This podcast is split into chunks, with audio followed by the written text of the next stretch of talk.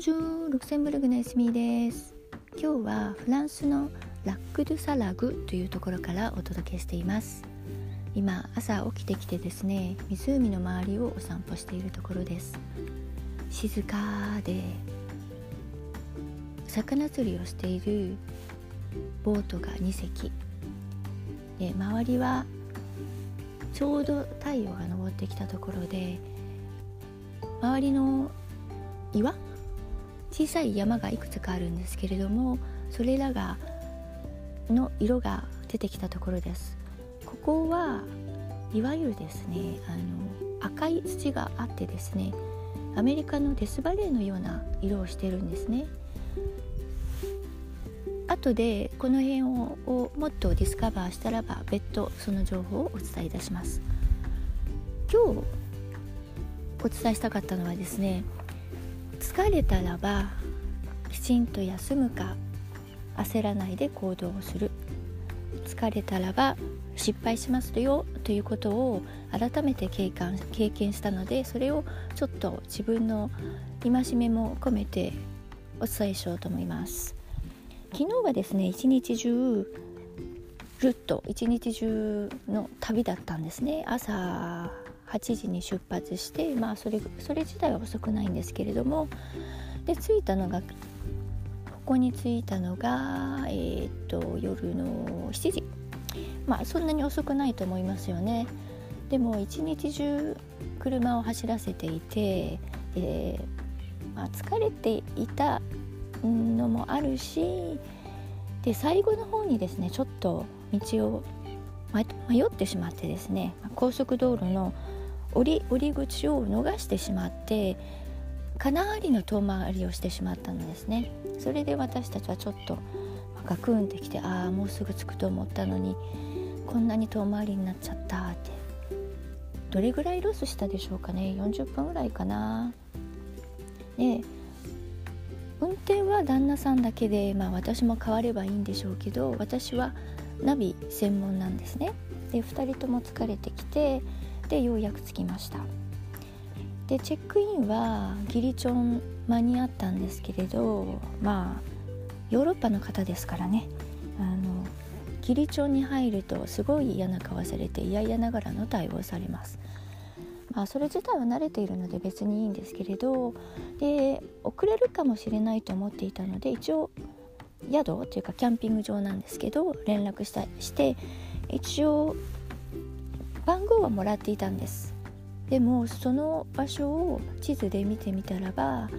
うん、ちょっとここじゃなくてもっと海辺に近い方がいいねということで交渉し始めたらばじゃあ勝手に、あのー、選んでいいと。勝手に選んで明日言いに来てくださいねって。よしよし。ラッキーと思って探し始めました。でちょうどですねまあこのサムネイルにもありますように本当に海辺？海辺じゃなくてすいません湖辺の目の前で見つかったんですけれどもせっかくキャンピングカーを止めようとしたらば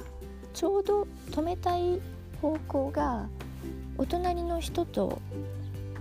真向かいお隣の人が丸見えなんですね。でこれじゃさすがに気分台無しだよねということで方向転換をし始めました。あの声だけで説明するのは難しいのでちょっと省きますけれどもまあ前進したり後進したり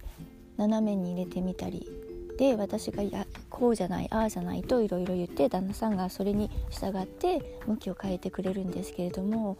バックする時にですね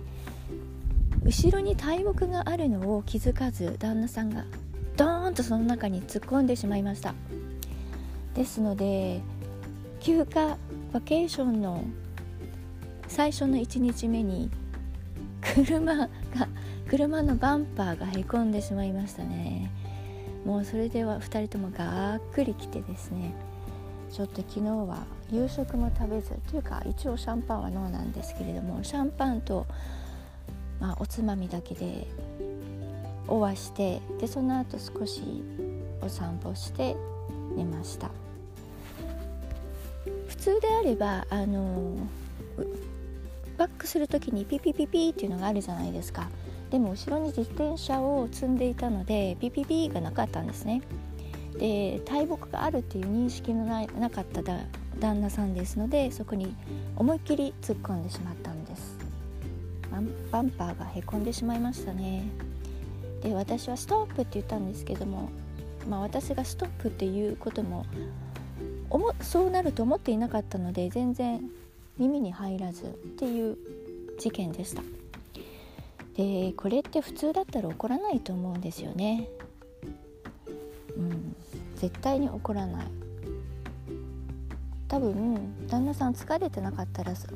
大木に気づいてるだろうし私も気を利かせて後ろに回ったりしてたと思うんですよでも2人とも疲れていたからまあなるように、まあ、ややりたやることだけなんかそのまま惰性でやってたみたいなだからこういう目に遭ってしまったのですね。ということを改めて気づかされましたので皆さん疲れていたらばちゃんと休んで次の行動に移るかそれか何をやるのにもちゃんと毎回意識をきちんとしてから進めましょうね。というお話でした。エスミーでした。ビスモア